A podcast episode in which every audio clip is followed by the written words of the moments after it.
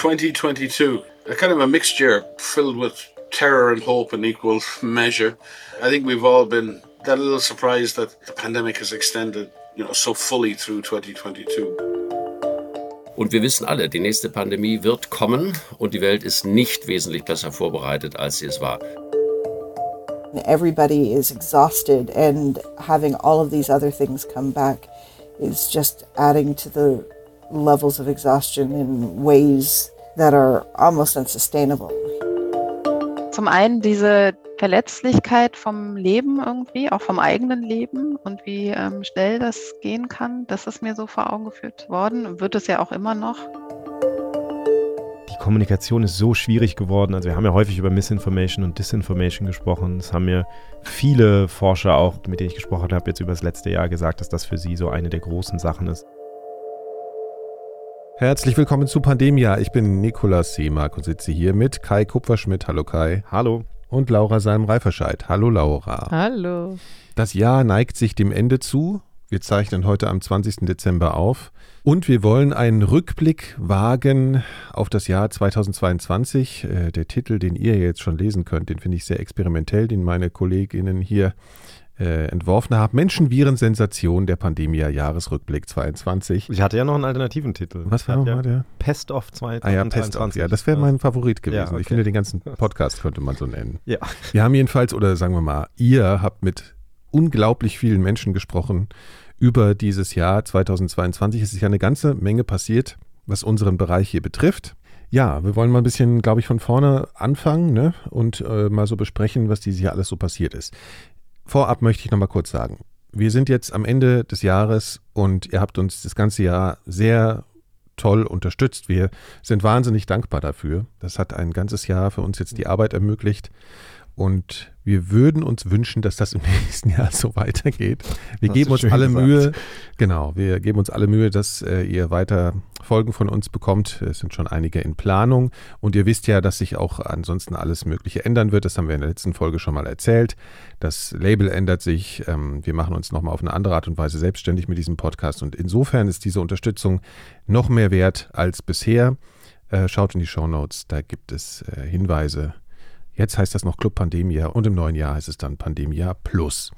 Vielen Dank dafür und wir danken natürlich wie immer den Riff-Reportern und der Klaus Tschira Stiftung für die Unterstützung. Das ist im Übrigen nur mal so zur Erwähnung keine Werbung, sondern wir werden hier gefördert. Ne? Das wollen wir nochmal so an der Stelle erwähnen. Wir hatten nämlich auch unsere ja. Genau, unser, unser, unser, wie sagt man, unser Zoom, unser Hörerinnen-Treffen unser Jahr, sozusagen. Jahresmeeting, ja. Online, genau, das war jetzt vor einer Woche. Ja. Genau, für alle Mitglieder, die uns eben unterstützen, mit denen haben wir zusammen gezoomt und das war ein sehr schöner, schöner ja. Abend, ne? Ja, das war, das war toll. Es war schon letztes Jahr so toll und dieses Jahr waren auch noch mehr Menschen dabei. Ja. Und es war wirklich, es ist extrem inspirierend immer. Ja, absolut. Ja. Also es ist echt ein nettes Zusammensein. Also tretet bei und macht da mit. Wir wollen das jetzt auch öfter im Jahr machen, also mindestens zweimal im Jahr.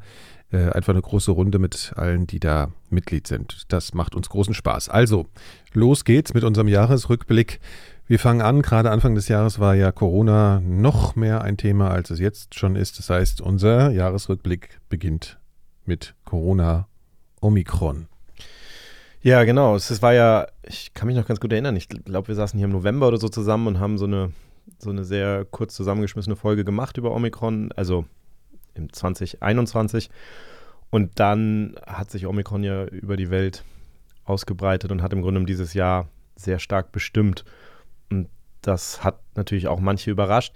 Eine Person, mit der ich gesprochen habe, ist Mike Ryan. Das muss ich mal dazu sagen. Mike, den kennt man doch. Den kennt man. Ich weiß nicht, ob jeder den kennt, aber das ist für mich wirklich so in der Pandemie ein wahnsinnig guter Kommunikator gewesen. Also der leitet das Emergencies Program bei der WHO, bei der Weltgesundheitsorganisation. Das heißt, er ist permanent irgendwie von äh, Krise zu Krise unterwegs. Er hat wirklich wahnsinnig viel Erfahrung in diesen Sachen und spricht wenn er dann in diesen Pressekonferenzen spricht, immer auf den Punkt. Auf den Punkt, mit ja. sehr viel Empathie und Verständnis. Ja. Der hat das einfach gelernt über die Jahrzehnte. Der hat in, an all diesen Orten mit all diesen Menschen gesprochen. Also überhaupt nicht von oben herab. Ich mag das sehr. Mit dem habe ich ein längeres Gespräch geführt. Und er hat natürlich auch als erstes im Rückblick auf 2022 Corona erwähnt. 2022, a kind of a mixture filled with terror and hope in equal measure. I think we've all been that little surprised that that the pandemic has extended you know so fully through 2022 but so many of the uncertainties still on virus evolution length of protection. We haven't seen the next generation of vaccines come in. We still see a lot of viral uh, diversity and we see that waning immunity. So we know we don't have the perfect vaccines. We know we have a very mutable virus. And in addition i think our um, our health systems haven't fully recovered Ja, also wir haben da ja im Laufe des Jahres auch mehrfach drüber gesprochen, aber es ist eben diese Mischung aus der Evolution des Virus, der Tatsache, dass ähm, die Immunität mit der Zeit natürlich nachlässt, also das Waning, was er erwähnt, Tatsache, dass die Impfstoffe eben nicht perfekt sind darin, jetzt ähm, Infektionen auch zu verhindern und mit der Zeit eben schlechter geworden sind wegen der Evolution des Virus. Und dann sagt er ja am Ende auch, auf das alles drauf kommt dann einfach noch die Tatsache, dass die, die Gesundheitssysteme sich nicht erholt haben, auch die Menschen, die, die Ärzte mhm. und ja. Pfleger und Krankenschwestern und Ärztinnen. Was als Thema immer zu kurz kommt, habe ich so das Gefühl. Ne? Das ja, es ist leider immer auch so. Schon vor der Pandemie, also wenn man weltweit schaut, ist das natürlich etwas, was extrem wichtig ist und ja. Ja, ja und, ähm, und dann kam jetzt mit der Zeit noch was anderes dazu, glaube ich, und das ist, dass wir jetzt zwar in 2021 ein Jahr hatten, was im Grunde komplett von Covid bestimmt war, aber jetzt wir eben 2022 dann auch noch die Rückkehr der anderen Erreger so ein bisschen gesehen haben. Das hat zum Beispiel Helen Branswell mir gesagt. Äh, Helen Branswell ist eine kanadische äh, Journalistin, die über Infektionskrankheiten berichtet, aus meiner Sicht äh, wahrscheinlich eine der besten Infektionskrankheitsreporterinnen der Welt. Und wir haben mit der damals gesprochen. Wir werden heute mit vielen alten Bekannten sprechen aus ja. alten Folgen. Wir hatten eine Folge über SARS und sie war ja damals in Kanada und hat das miterlebt, als SARS 1 ähm, da angekommen ja, ist. Kann ich schwer empfehlen, die Folge ist schon ein bisschen länger her. Ja. Äh, genau, bitte nochmal anhören. Das war wirklich ein Krimi. Das sagen wir jetzt die ganze Folge heute. Ja, ja. Man, ihr könnt anhand ja. dieser Folgen nochmal alle Folgen rück, rückwärts hören. Stimmt. Aber es war für sie ein traumatisches Erlebnis und sie hat danach ähm, überhaupt erst angefangen, sich auf dieses Thema quasi zu konzentrieren. Und ich habe sie natürlich auch gefragt, wie sie jetzt dieses Jahr im Rückblick sieht.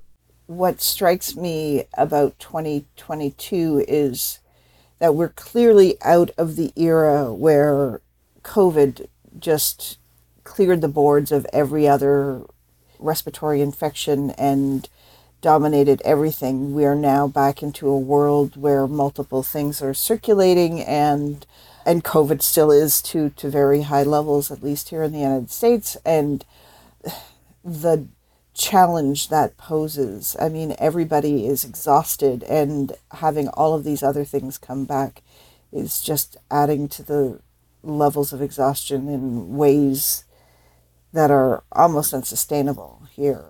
Sie sagt hier in the United States, weil sie in, in Boston inzwischen lebt und dort für STAT arbeitet, Genau, aber Sie sagen eben, diese ganzen anderen Sachen kommen zurück und das ist ja das, wenn man das zusammennimmt mit der, mit der Tatsache, dass sich die Gesundheitssysteme bis noch nicht erholt haben und auch die, die Menschen, die dort arbeiten.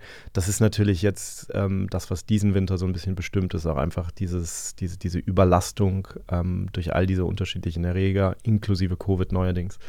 Ich kann mich erinnern, wir haben ja auch eine Folge gemacht äh, zusammen über den Film, den Karl Gierstoffer, unser Kollege, äh, gedreht hat, Charité Intensiv, diese Serie, die ist ja sehr, also tausendfach ausbezeichnet und, und sehr viel besprochen worden. Und da gab es ja auch so ein paar Protagonisten, Protagonistinnen und du hast mit einer nochmal gesprochen, Laura, ne? Das war eine sehr spannende Person in dieser Serie. Ich habe mit Laurence Erdur gesprochen. Sie ist Psychologin und Psychotherapeutin auf der Intensivstation in der Charité, eben auf dieser Station 43. Ja. Und das ist eine Station für schwerstkranke Patienten und war dann während äh, Corona, während der Hochzeit, waren halt dort Corona-Patienten, äh, sind dort versorgt worden. Und dass sie sagt, jetzt sind wieder mehr wieder die schwerstkranken Patienten. Und sie sagt auch natürlich, die Mitarbeiter dort hatten ja noch gar keine Zeit zu reflektieren eigentlich, was war während Corona, weil es geht sofort weiter über mhm. in diese nächste ja, diese Welle, Ausnahme die ist es ja auch, haben, ne? ja, gar nicht das, sondern einfach die schwerkranken Patienten, die es immer schon gab. So, die gab es ja. vorher, die gab es während der Pandemie, die gibt es ja. jetzt noch. Also Leute mit Herzkrankheiten, mit äh, anderen äh, Sachen. Also das sind einfach wirklich die schwerstkranken Patienten, die sie dort behandeln. Und sie sagt aber tatsächlich, was sich verbessert hat, ist, dass es auf immer mehr Intensivstationen, also nicht nur bei ihr, sondern auch auf anderen Intensivstationen in Deutschland, dass da tatsächlich ähm, geschulte äh, Psychologen, Psychotherapeuten da sind, die den Patienten, den Angehörigen, aber auch der Ärzte und Pflegeschaft zur Seite stehen. In meiner Arbeit ist es eher so, dass diese ganze, das ganze emotionale Leid, was die Patienten und die Familien eben auch mitbringen und auf die Station mitbringen, was so das Pflegepersonal und das ärztliche Personal ja letzten Endes bislang immer so nebenher einfach so mitgemacht hat und mitbetreut hat, dass es dafür jetzt eine, sage ich mal, professionellere oder auch zeitlich breiter verfügbare Versorgung gibt, das führt eigentlich schon zu einer Form von Entlastung, glaube ich, bei den Mitarbeitern, dass die da so ein bisschen sich mehr konzentrieren können auf, ja, auf das pflegerische oder ärztliche Handeln und das ähm, emotionale, psychische, soziale Leid dann so von uns dann eher gemacht wird und so eine Entlastung dann entsteht oder entstehen kann. Mich hat auch interessiert, was Sie ganz persönlich für sich aus dieser harten Zeit der Pandemie gezogen hat. Also vieles. Ich habe äh, zum einen diese äh, ähm, Verletzlichkeit vom Leben irgendwie, auch vom eigenen Leben und wie ähm, schnell das gehen kann. Das ist mir so vor Augen geführt worden und wird es ja auch immer noch. Mhm. Also vielleicht so eine gewisse Dankbarkeit und Demut auch vor der Gesundheit und diesem Wert von Gesundheit. Das ist ja auch das, was äh, eigentlich hängen geblieben ist, wenn man diese Serie, in der sie vorkommen, äh, gesehen hat. Ne? Da waren wir alle ziemlich bewegt äh, bei dieser Folge, ohne jetzt nochmal sagen zu sollen, dass man sich die ja auch nochmal anhören könnte. Sollte aber das, aber. genau. Aber ja, sie war eine total starke Protagonistin damals. Ja. Ähm, und es ist natürlich eine tolle äh, Perspektive, so aus, aus der Sicht, aus dieser internen Sicht äh, auf diese psychologischen Aspekte nochmal zu gucken. Ja. Genau, natürlich hat sich auch wissenschaftlich vieles getan ähm, zu Corona. Ich wollte einen Aspekt rausgreifen. Ich habe mit Florian Krammer gesprochen, den kennen unsere Hörer auch schon. Das ist ein österreichischer Impfstoffforscher, der in, in New York forscht, der auch in der Pandemie sehr, sehr viel kommuniziert hat so dazu und das erklärt hat. Der kam ja. bei uns in der Folge über die Impfstoffe vor. Für ihn war quasi die Anpassung der Impfstoffe an die neuen Varianten auch ein, etwas sehr Positives ich glaube, ich war da am Anfang sehr frustriert, weil die, das Update des Impfstoffs eben so lange gedauert hat. Äh, da mussten wieder klinische Studien gemacht werden und so weiter und so fort. Aber das Erstaunliche und, und ähm, Erfreuliche war dann, dass als die Daten für den BA, 1 äh, Impfstoff da waren, äh, dass die amerikanischen Zulassungsbehörden gesagt haben, na gut, das schaut nicht so schlecht aus und jetzt updatet das auf den BA5 äh, der momentan unterwegs ist. Und das wurde von Moderna und Pfizer innerhalb von zwei Monaten auf den Markt gebracht. Und das ist natürlich eine gute Nachricht. Das heißt, dass die, dass die wirklich in Real-Time oder in, in, einem, in einem echten Test quasi einen Impfstoff innerhalb von zwei Monaten updaten können. Ja, das war auch für mich quasi eine der Sachen von diesem Jahr, die so ein bisschen bleiben, weil natürlich hatten wir mit den mRNA-Impfstoffen jetzt in der Pandemie das erste Mal gesehen, okay, dass die funktionieren können. Aber eines der Argumente für die Impfstoffe war ja immer, dass die relativ schnell auch angepasst werden könnten. Und das ja. war jetzt eben der Real-Life-Test, da hat man das eben jetzt mal überprüft. Ist natürlich immer eine Frage, sehr spannend, ne? wann lässt du solche Impfstoffe angepasst sozusagen direkt zu und wann musst du, wann haben die sich so weit geändert, dass du sagst, okay, du musst jetzt nochmal die klinischen Studien machen? Also wie er sagt, mhm. am Anfang hat man das dann mit BA1 gemacht und dann hat man aber gesagt, okay, BA5 ähm, ist dann jetzt das Gleiche. Er ist auch nicht ganz so zufrieden, glaube ich, damit, wie das in Europa im Vergleich gelaufen ist, aber unterm Strich hat er dann eine positive Bilanz. Das war, was aus der Impfstoffperspektive schon äh, ein großer Fortschritt und, und ein sehr positives Ereignis. Die europäischen Behörden waren da ein bisschen langsamer und haben da ziemlich viel Chaos verbreitet mit der Zulassung von, von BA1 äh, Impfstoff und dann im Prinzip eine Woche später der Zulassung von BA5 Impfstoff. Das war nicht sehr hilfreich, aber ich glaube, in Zukunft wird das besser werden. Und das war für mich eigentlich äh, eine gute Entwicklung ja, ist natürlich auch wichtig für die Zukunft, wenn man jetzt, also reden wir, wir haben ja dann noch eine Folge mit äh, dem Vorausblick auf 2023 und so. Genau. Aber das ist natürlich äh, etwas, was in die Zukunft weist, so ein bisschen die Frage, wie, ähm, wie schnell kann man Sachen anpassen. Finde ich aber auch ganz interessant, weil es schon im Kontrast zu mancher öffentlichen Wahrnehmung steht, glaube ich, äh, weil es die ursprünglichen Impfstoffe schon relativ lang gab. So, ne? Also es gab schon Ungeduld auch in der ja. Gesellschaft es heißt doch, man kann die so schnell anpassen, wann kommt es denn jetzt so, ne? Es war so ein bisschen genau, und man Stimmung ja und das konnte ich nie so richtig einordnen für mich, ob das jetzt gerechtfertigt ist, das ist so man muss ja auch sagen, die Frage war ja dann auch immer so, also das ist ja sozusagen ein Moving Target, also das Virus verändert sich immer weiter und die Frage ja. war immer so ein bisschen, okay, welche Variante, ist das jetzt die Variante, auf die wir quasi anpassen? Bleibt die jetzt lang genug? Und das hat sich mhm. ja mit der Zeit dann herausgestellt. Also wir haben ja gerade gesagt, Omikron hat das Jahr bestimmt und insofern war es jetzt ja richtig, dann eine angepassten zu haben. Wenn jetzt eine andere Variante gekommen wäre, auch dann hätte es noch Vorteile haben können, aber das wäre dann wieder eine etwas andere Abwägung gewesen. Also insofern. Verstehe, ja. Ähm, genau, also man muss sich ja entschließen, diese, diesen Prozess zu machen. Genau. Ja, und jetzt ist es aber auch so, das kann man ja gerade auch in allen Medien sehen, dass jetzt durch die Lockerung der Maßnahmen, wenn man das so nennen will, in China jetzt aber jetzt nochmal eine ganz kritische Situation entsteht. Ne? Also das ist, äh, hört sich an, als würde jetzt die gigantische Welle nochmal losgehen und das kann ja für uns alle das Game nochmal deutlich verändern. Ja, also das ist eine der großen Fragen, ob jetzt diese Veränderung von, von SARS-CoV-2, ob die Infektionen, die da jetzt in einer kurzen Zeit in China zu erwarten sind, ähm, ob das jetzt wirklich nochmal so einen großen Unterschied macht. Ich meine, es gibt so oder so wahnsinnig viele Infektionen. Das finde ich ein bisschen schwer einzuschätzen, ob das, mhm. ähm, ob das jetzt wirklich nochmal ein spezielles Risiko darstellt oder nicht. Ähm, aber mit Sicherheit generell kann man natürlich sagen, je mehr Infektionen da sind, desto höher ist das Risiko. Immer, je mehr Infektionen, ja. umso höher ist das Risiko. Und natürlich ist es vor allen Dingen für China. Die haben natürlich jetzt in den letzten Monaten und Jahren auch schon so viel Leid erlebt ähm, mit dieser Zero-Covid-Policy und wie die durchgesetzt wurde. Und jetzt kommt eben diese sehr schwierige Phase, weil eben viele Menschen, gerade unter den Älteren, nicht geimpft sind. Da guckt jetzt natürlich jeder hin. Das wird uns jetzt natürlich die nächsten Wochen und Monate wahrscheinlich und Es gibt schon so Prognosen von Möglichkeit von bis zu eine Million Toten. Ne? Also in genau, also die seriöseste Prognose, die ich gesehen habe, sagt eine Million Tote. Aber ähm, also es war jetzt ein Preprint, der vor kurzem erschienen ist. Aber es sind natürlich immer wahnsinnig viele Unwägbarkeiten. Und die große Frage ist natürlich, ähm, wie stark da jetzt nochmal nachgeimpft wird, ähm, gerade in den älteren ja. Kohorten. Das ist das Entscheidende zu spät für Flatten the Curve, kann man, glaube ich, sagen. Ne? Ja, ja, einfach mal hier, um den Kreis nochmal zu schließen. Ich glaube, wir haben heute unsere 52. Folge und ja. in der ersten Folge haben wir ja über China gesprochen. Die wir nicht unbedingt empfehlen. das ist die einzige Folge, die wir heute nicht empfehlen, sich nochmal anzuhören. Genau, aber es lohnt sich vielleicht trotzdem anzuhören, weil wir haben damals mit einer, ja. mit einer Frau gesprochen. Wir haben sie damals zu ihrer Sicherheit äh, Sun genannt, glaube ich. Und äh, es ist eine Journalistin, die hat damals noch in China gelebt. Wir haben nochmal mit ihr gesprochen. Sie hat nämlich einen Riesenschritt gemacht. Sie ist nach Berlin, nach Deutschland gezogen. Ja. Jetzt können wir auch ihren richtigen Namen sagen. Sie heißt Yiting. Und äh, wir haben sie auch getroffen schon. Ne? Wir haben sie öfters getroffen, natürlich auch, genau. Und sie hat gesagt, also für sie als Journalistin, Wissenschaftsjournalistin auch, es gab einfach keine Zukunft für sie. Es wäre für sie der Karrieretod gewesen sozusagen oder der berufliche Tod, einfach in China zu bleiben. Und sie hat es tatsächlich geschafft über eine sehr lange Zeit. Ich glaube, wie wir mit ihr telefoniert haben damals, da hat sie schon angefangen, diesen Weg, dass sie ein, Visum kriegt für Deutschland und dass sie da ähm, abhauen möchte.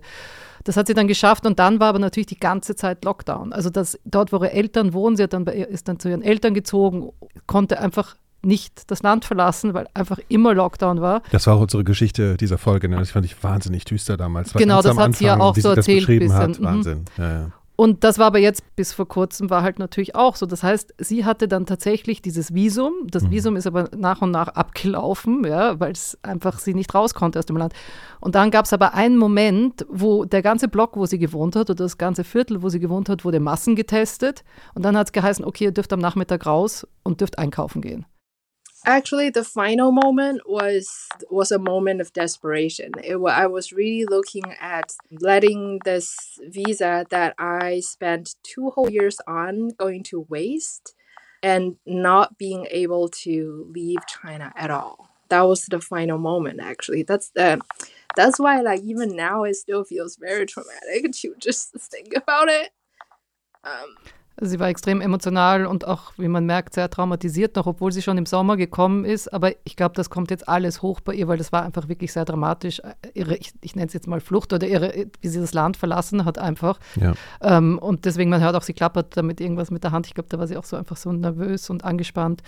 Ähm, wie gesagt, sie hat, musste dann über, also aus der Stadt, wo sie wohnt, musste sie dann mit dem Zug irgendwo hinfahren, weiter in den Süden, dann mit dem Flugzeug noch zu einem Flughafen ganz im Süden. Das hat sie genau dann gemacht, als, als das, sie eigentlich nur zum Einkaufen Genau, eigentlich wollte sie nur einkaufen. Ja. Sie hat ihren Koffer gepackt und mhm. ist halt wirklich so alles immer der letzte Zug, der letzte Platz am Zug, also alles wirklich so last minute. Mhm. Und weil eben im Süden die nicht so streng sind beim Flughafen und in ihrem Visum steht, also im deutschen Visum, im Pass steht dann irgendwie auch Journalist und sie hat von ihren Eltern, die haben Bekannte gehabt, da wurden Pässe zerrissen, auch Leute, die eine Green Card hatten, zwar chinesische Pässe, aber mit Green Card, da wurden einfach die Pässe zerrissen beim Ausreisen. Und sie hat halt einfach totale Angst gehabt und hat gedacht, sie hat größere Chancen, wenn sie wirklich ganz in den Süden von China fährt und von dort aus dann rausfliegt. Sie musste dann auch noch über ähm, Äthiopien und dort zwei Monate bleiben, weil es dann auch zwischen China, ja auch weil die Deutschen dann nicht die Chinesen reingelassen haben, weil das auch irgendwie noch äh, Covid-Regeln waren und ich also alles extrem kompliziert, aber sie hat es auf jeden Fall geschafft und es war dann total erleichtert. Ich habe sie auch gleich getroffen, wie sie angekommen ist. Du hast einfach gemerkt, auch diese, sie ist auf der Straße gegangen und hat gesagt, wow, einfach nicht das Gefühl zu haben, ja, man wird beobachtet, ja, haben sie, also, dass überall ja Kameras sind und sowas. Wir haben sie ja auch auf einer Party getroffen, ne? Da hat man noch richtig gemerkt, wie, wie, wie absolut selig sie irgendwie schien und allein sich einfach nur normal mit Menschen zu unterhalten und irgendwie bei so einer Party rumzustehen, mhm. war völlig irre für sie, ne? Und äh, was mich aber so wahnsinnig interessiert hat, weil sie spricht perfektes, also perfektes Englisch und sagt auch sie lernt, seitdem sie vier Jahre alt ist, Englisch.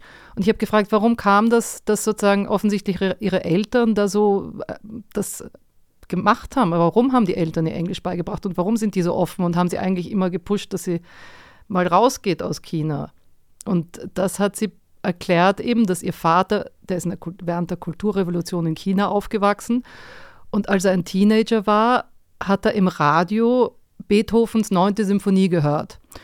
Und das war was ganz Einzigartiges, weil das war einfach ein Zufall, dass er genau in dem Moment vom Radio gesessen ist, weil solche Musik wurde einfach nie gespielt, ja, weil es wurde sonst immer so die Propagandamusik gespielt und wirklich so, also alles wurde so einindoktriniert.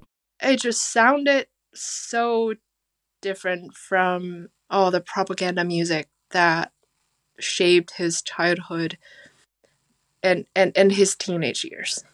But like because like he heard that symphony on the radio, he just knew that somewhere, like, there's gotta be a place where people could have freedom and their imagination could roam. Also für den Vater war das so, es gibt irgendwo auf der Welt gibt es einen Ort, wo man seinen Fantasien freien Lauf lassen kann, mhm. wo es Freiheit gibt. Und was so interessant war, dass sie erklärt hat, dass es eigentlich an der Sprache liegt, dass sie sich im Mandarin-Chinesisch nie wird ausdrücken können, so wie sie es will. Und dass diese Sprache so wahnsinnig eng verbunden ist, eben mit dieser, mit dieser Unterdrückung oder mit dieser Kontrolle, mit diesem sehr kontrolliert sein. Das hat sie auch nochmal erklärt. It's always tried to instill this idea into me that if Chinese is Mandarin Chinese is the only language you speak, it's going to severely limit the way you think. Um, so this is what I was. This is what I knew growing up, and that's the driving force for leaving the country.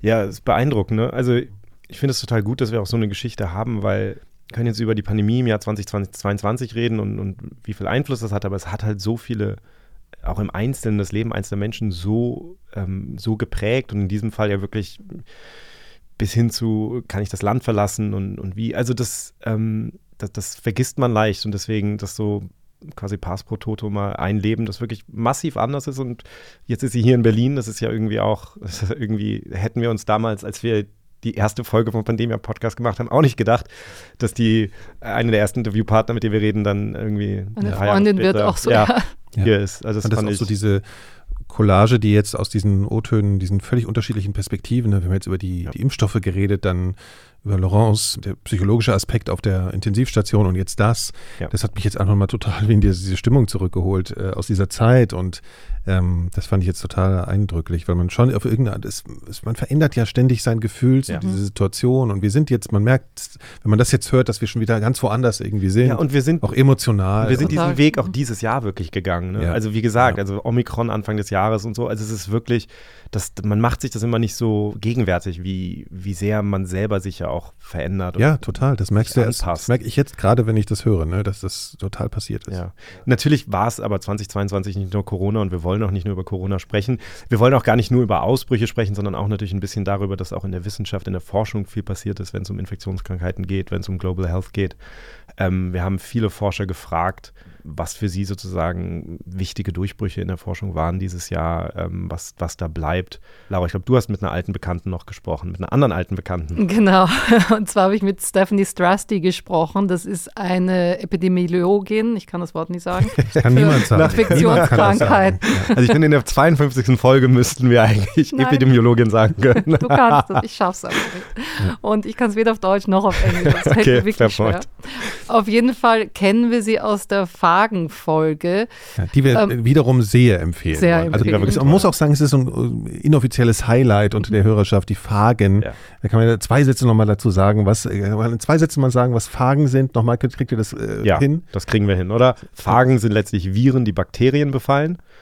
Und die Folge geht halt darüber, dass man natürlich diese Viren dann auch nutzen kann, um Bakterien anzugreifen, die wir sozusagen loswerden wollen. Also die Feinde unserer Feinde sind unsere Freunde, ist quasi das Motto. Genau. Und es war eine Geschichte, die in Georgien, glaube ich, damals. Beides in Georgien eben und auch in den USA. Und zwar der Mann von Stephanie Strathdy hat eine Infektion bekommen 2016 und zwar eine, die gegen alle wie sagt man, Medikamente resistent ist, also so ein Superbug, ja, Multi-Drug-Resistant Superbug, ja. wie sagt man? Multiresistent. Multiresistent. Genau. Ja. Und es ging, also er hat wirklich fast sein Leben verloren damals und was ihn gerettet hat, war eben so, dass sie ihm verabreicht haben, so einen Fagen-Cocktail. Und also sagt sie, das hat ihm das Leben gerettet und äh, ich habe sie natürlich gleich zuerst gefragt, wie geht es denn ihrem Mann heute?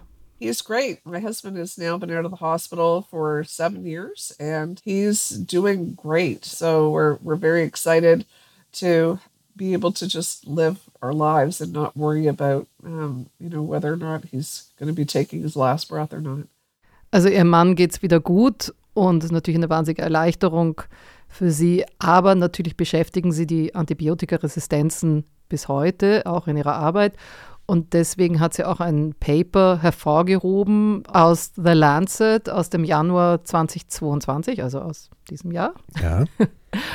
wo es erstmalig eine Schätzung gibt von der Anzahl von Menschen, die an diesen multiresistenten Keimen sterben. That showed that for the first time we have estimates of the number of people that have died from superbugs or multi-drug resistant bacteria. So, uh, about 5 million people died in 2019. That's before COVID as a result of these superbug infections. And unfortunately, the situation has worsened under COVID. Allein schon im Jahr 2019 sind ähm, schätzungsweise 5 Millionen Menschen daran gestorben. Und das Problem wird auch noch immer schlimmer. Ja, das ist, äh, also, das ist ganz interessant, dass wir das so im, im Rückblick dabei haben, weil natürlich, ähm, wenn wir jetzt über die Pandemie reden, die, diese Antibiotikaresistenzen, das wird häufig auch als eine Pandemie in Zeitlupe beschrieben, ne? weil wir natürlich, also es geht um viele verschiedene Erreger, die für viele verschiedene Antibiotikaklassen quasi ähm, immer resistenter werden.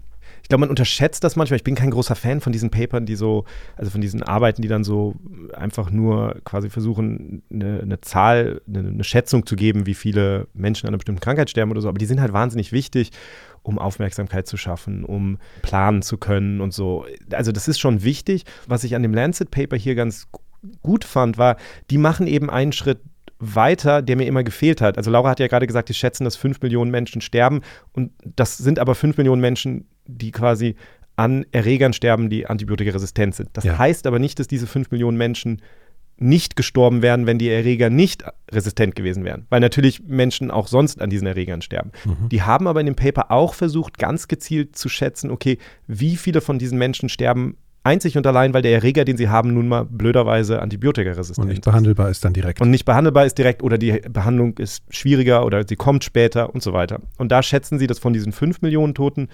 1,27 Millionen Tote alleine auf die Antibiotikaresistenz zurückzuführen sind. Das sind Menschen, die in ihrer Schätzung nicht gestorben wären, wenn sie zwar den gleichen Erreger gehabt hätten, der wäre aber ähm, nicht resistent. Nicht resistent gewesen. Und das fand ich halt ganz interessant, weil man, das muss man, diesen Schritt muss man immer schon so ein bisschen mitdenken. Im Übrigen sage ich jetzt immer Antibiotikaresistenzen. Es geht natürlich, eigentlich sind es antimikrobielle Resistenzen, weil natürlich es auch Viren gibt, die resistent werden. Also HIV und so sind natürlich andere Themen. Auch da gibt es antimikrobielle Resistenzen. Ne? Aber ich glaube, man darf bei diesem Thema auch nicht vergessen, es geht ja auch nicht, nicht nur, nur um die Toten, sondern es geht ja auch um die Behandlungen, die viel länger werden. Zum genau. Beispiel, dass die Leute viel länger im Krankenhaus liegen, genau. weil eben nichts anschlägt. Ähm, und ich habe total verrückt, meine Mutter hat mir heute erzählt, die hat ähm, eine, eine Bronchitis, ist zum Arzt gegangen, hat Antibiotika verschrieben bekommen, aber es gibt Hilf einen Lieferengpass. Nein, so. es gibt einen Lieferengpass in Österreich von Antibiotika. In der Apotheke haben sie ihr nur acht Stück gegeben statt zwölf. Und damit hast du diese Problematik. Also das da kommen wir jetzt auch schon zu dieser ganzen Verschränkung, weil natürlich, also ich kann es jetzt, ich weiß natürlich nicht, was genau die Geschichte da ist, aber es gibt zum Beispiel, es gab lange die Diskussion bei Penicillin zum Beispiel, es gibt, eigentlich wird das in Europa alles gar nicht mehr hergestellt, das kommt fast alles aus China. Wenn wir jetzt durch die Pandemie natürlich in China da wieder ähm, Lieferschwierigkeiten haben. Das, also da, da hat auch die Pandemie etwas geändert. Ich weiß, dass in der EU viel diskutiert wurde darüber, die, diese Supply Chains quasi mhm. sicherzustellen, dass wir innerhalb Europas bestimmte Chemikalien wie Penicillin halt herstellen, damit man da immer Zugriff drauf hat. Ähm, also das soll jetzt sozusagen unterstützt werden, wenn es Firmen gibt, die bereit sind, da in diesen, in diesen Markt einzutreten. Und umgekehrt ist es natürlich so, dass die Pandemie auch wieder dazu geführt hat, dass man hat sehr viel Antibiotika gegeben diesen Menschen, weil man Angst hatte, dass die eine Sekundärinfektion mit Bakterien kriegen, wenn die sowieso schon schwer krank im, im Krankenhaus lagen. Ähm, das heißt, da wurde sehr, sehr viel davon benutzt. Das kann das Problem wieder verschärfen. Also diese ganzen Dinge, die, diese Pandemien greifen halt eben auch immer ineinander. Ähm, das ist die Welt, in der wir leben. Das ist halt irre komplex. Ja, ja. das kann jetzt auch nochmal verschärfter werden durch die Welle, die jetzt in China rollt, sozusagen, ne, mit der Lieferbarkeit von Medikamenten. Allgemein gibt es ja auch ein großes ja. Problem mit Medikamentenlieferung äh, in jeder Hinsicht. Ne? Das mhm. ist ja Wahnsinn, was man da teilweise mitkriegt.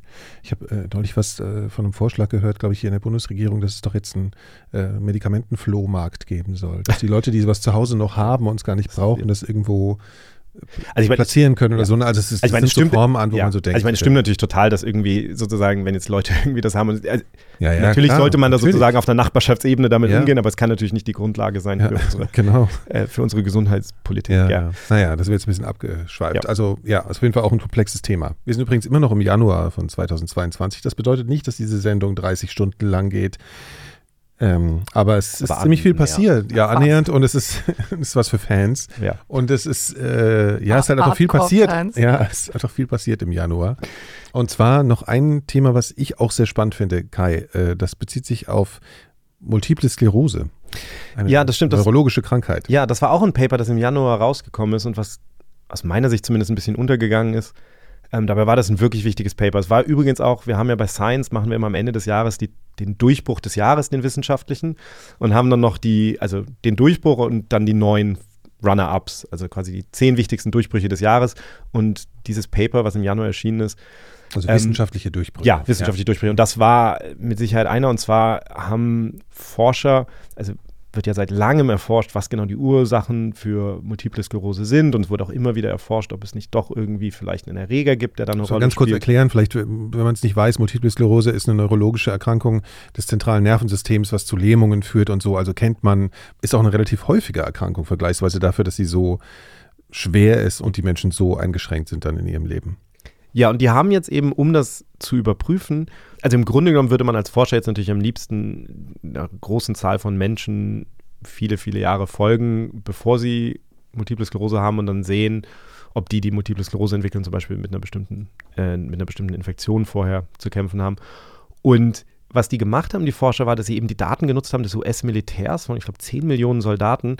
Und zwar haben die einfach Leute ähm, identifiziert, die Multiple Sklerose hatten, die im Militär sind und die in den Jahren davor dann, ich glaube, jedes zweite Jahr immer einen Bluttest, äh, also Blut abgenommen bekommen hatten, sowieso für einen HIV-Test. Und das konnten die dann nutzen, um quasi zu vergleichen, Menschen, die Multiple Sklerose entwickelt hatten und Menschen, die es nicht entwickelt hatten und haben dann eben gesehen, dass quasi unter denen, die an Multiple Sklerose erkranken, ich glaube, alle bis auf einen tatsächlich eine Infektion mit Epstein-Barr entweder schon relativ früh hatten, einen positiven Test, oder die, die es am Anfang der Studie quasi noch nicht hatten, haben tatsächlich dann in den fünf Jahren der Studie oder so diese, äh, diese Infektion noch durchgemacht. Und dann haben sie das natürlich verglichen mit Kontrollen und konnten eben zeigen, dass es ähm, tatsächlich so zu sein scheint, dass Epstein-Barr das Risiko so stark erhöht. Und das ist natürlich etwas, was jetzt Hoffnung gibt, dass man vielleicht zum Beispiel einen Impfstoff entwickeln kann gegen Epstein-Barr und dass dann auch Multiple Sklerose viel seltener werden würde. Also es ist einfach eine sehr schwere Erkrankung, habe ich ja schon gesagt. Aber wie hoch würdest du denn die Chance einschätzen, dass man da einen Impfstoff entwickeln kann? Grundsätzlich glaube ich, gibt natürlich Erreger, die viel schwerer sind. Wir haben in der HIV-Folge darüber gesprochen. Ich glaube bei Epstein-Barr, ich glaube, man hat es in der Vergangenheit weniger versucht. Das war jetzt keine, keine hohe Priorität. Das ändert sich jetzt natürlich in so einer Situation. Hm. Ich glaube, wir müssen nur kurz sagen, was Epstein-Barr ist, weil die meisten Leute, glaube ich, kennen es unter dem pfeifischen Drü Pfeifisches Drüsenfieber. Drüsenfieber genau. Also oder Kissing Disease. Genau, also es ist ein Erreger, der. so in der Jugendzeit irgendwie schon, ne, weil es so verbreitet ist. Genau, aber ist jetzt nichts, was sozusagen so eine, so, ein, ja. so, eine Priorität als Pathogen hat, dass man da wahnsinnig viel zu geforscht hat, wie man, ähm, wie man zum Beispiel einen Impfstoff entwickeln würde. Äh, um es vielleicht auch nochmal kurz zu erklären, diesen Zusammenhang. Es ist ja so, dass bei Multipler Sklerose letztlich die Umwindungen der Nervenbahnen letztlich mhm. angegriffen werden. Also Myelin. das, was die, die Myelinscheiden, genau, also das, was die, die Nervenbahnen isoliert quasi. Und das ist ja immer bei diesen Prozessen, dass man sagt, okay, möglicherweise kann eine Infektion natürlich dazu führen, dass es zum Beispiel zu einer Autoimmunerkrankung kommt, wo der Körper dann eben diese, weil es so ähnlich aussieht, irgendein Bestandteil davon, dass er dann eben diese Myelinscheiden ja. angreift. Und das ist natürlich auch, wenn wir wieder über Covid und so reden, jede dieser Infektionen hat halt immer so ein gewisses Risiko. Also wir kennen das von anderen Sachen. Ähm, wir wissen, dass, dass zum Beispiel Influenza zu Guillain-Barré-Syndrom führen kann. Das ist auch so eine ähnliche Erkrankung. Auch eine Autoimmunerkrankung, ja. Genau. Ja. Also das sind, das, das, ist sozusagen erstmal dieser Zusammenhang, der ist also plausibel. Diese Studie scheint das relativ gut zu belegen, dass da ähm, ein sehr starker Zusammenhang ist und ich denke, da werden wir, jetzt kommen wir schon in das Territorium der Vorhersage, aber ich glaube, da werden wir dann natürlich jetzt viel mehr Aktivität dann vermutlich auch sehen, um dessen Herr zu werden. Ne? Mhm. Was natürlich für die Leute, die schon an Multiple Sklerose erkrankt sind, wahrscheinlich nicht mehr viel bringen wird. Aber da gibt es ja vielleicht dann auch wieder andere Möglichkeiten irgendwann. Genau. An Therapien. Okay, wir sind, äh, wir haben den Januar abgehakt. Wir haben den Januar es geht, wie gesagt, nicht in diesem Tempo weiter, sondern da war einfach nur sehr viel los. Im ja. Februar begann natürlich der Ukraine-Krieg. Ähm, am 24. Februar hat äh, Russland die Ukraine überfallen. Ja, wir haben da ja auch in einer Folge drüber geredet. Also wir haben ja sowohl über die Missinformationen zu den ukrainischen Biolaboren geredet, wie auch darüber, dass da natürlich, dass es zum Beispiel, was Infektionskrankheiten angeht, eine Rolle spielt. Und ich glaube, dass, also wir hätten uns jetzt natürlich auch viele andere ähm, Konflikte aussuchen können, aber es ist vielleicht wichtig, auch einmal darauf hinzuweisen, nochmal, dass natürlich diese Konflikte so eine große Rolle spielen. Also das gilt ja nicht nur jetzt für Polio, Cholera, so, also Infektionskrankheiten insgesamt. Man kann immer, immer wieder sehen wir, dass da die Leute natürlich am vulnerabelsten sind, ähm, wo man solche Konfliktsituationen hat. Das ist halt ja. einfach ein, ein riesiges Problem. Und wir hatten ja sogar, Laura, du hattest ja sogar mit, mit einem Patienten zu tun hier in Berlin, der, der gekommen war aus, aus der Ukraine. Ähm, insofern das, ist es uns natürlich nah, aber es gibt natürlich jede Menge Konflikte. Also vielleicht sprechen wir nachher noch ganz kurz über Tigray, aber wir haben auch ähm, Syrien, wir haben jede Menge Konfliktorte natürlich im Moment, wo das die Gesundheitssituation einfach verschärft, ne? kann man ja. ganz einfach ja, sagen. Ja, absolut. logisch. Und ja. wo man auch wieder diese Zusammenhänge halt einfach sieht, wie ja. das funktioniert. Ja. Aber ich erinnere mich noch, wie der Ukraine-Krieg ausgebrochen ist, da war ich gerade in äh, Südafrika und das war schon mal, muss ich sagen, ein anderes Gefühl damals. Also es war, weil ich meine, es sind ja überall auf der Welt Kriege, aber natürlich für mich, obwohl ich dort zum Beispiel Tigray näher war, als ich jetzt der Ukraine bin hier, was trotzdem natürlich als Europäer ist man dann doch anders berührt davon. Also das war schon ein ungutes Gefühl. Ich habe da echt plötzlich gedacht, so, was mache ich hier eigentlich? Irgendwie ist jetzt der falsche Ort zu sein. Also es war so ein, ein komisches Gefühl. Und dann, genau wie du sagst, also es war ja dann, der Karl Giersdorf hat ja viel gedreht äh, in der Ukraine während dem Krieg jetzt. Ja. Gibt es auch eine Bonusfolge bei den Elementarfragen, plage ich jetzt an der Stelle mal rein. Ja. Sehr mhm. gut. Ja. Und genau, und dort hat er eben eine Mutter und ihren Sohn kennengelernt, der in einem Krankenhaus dort, der eben schwer verletzt war, der dann hierher evakuiert wurde. Und, und deswegen kriege ich das auch recht viel mit, weil ich sehe die viel oder regelmäßig. Und ihm geht es jetzt, also der war wirklich ganz, ganz schlimm verletzt, der ist von einer Bombe getroffen worden. Ja.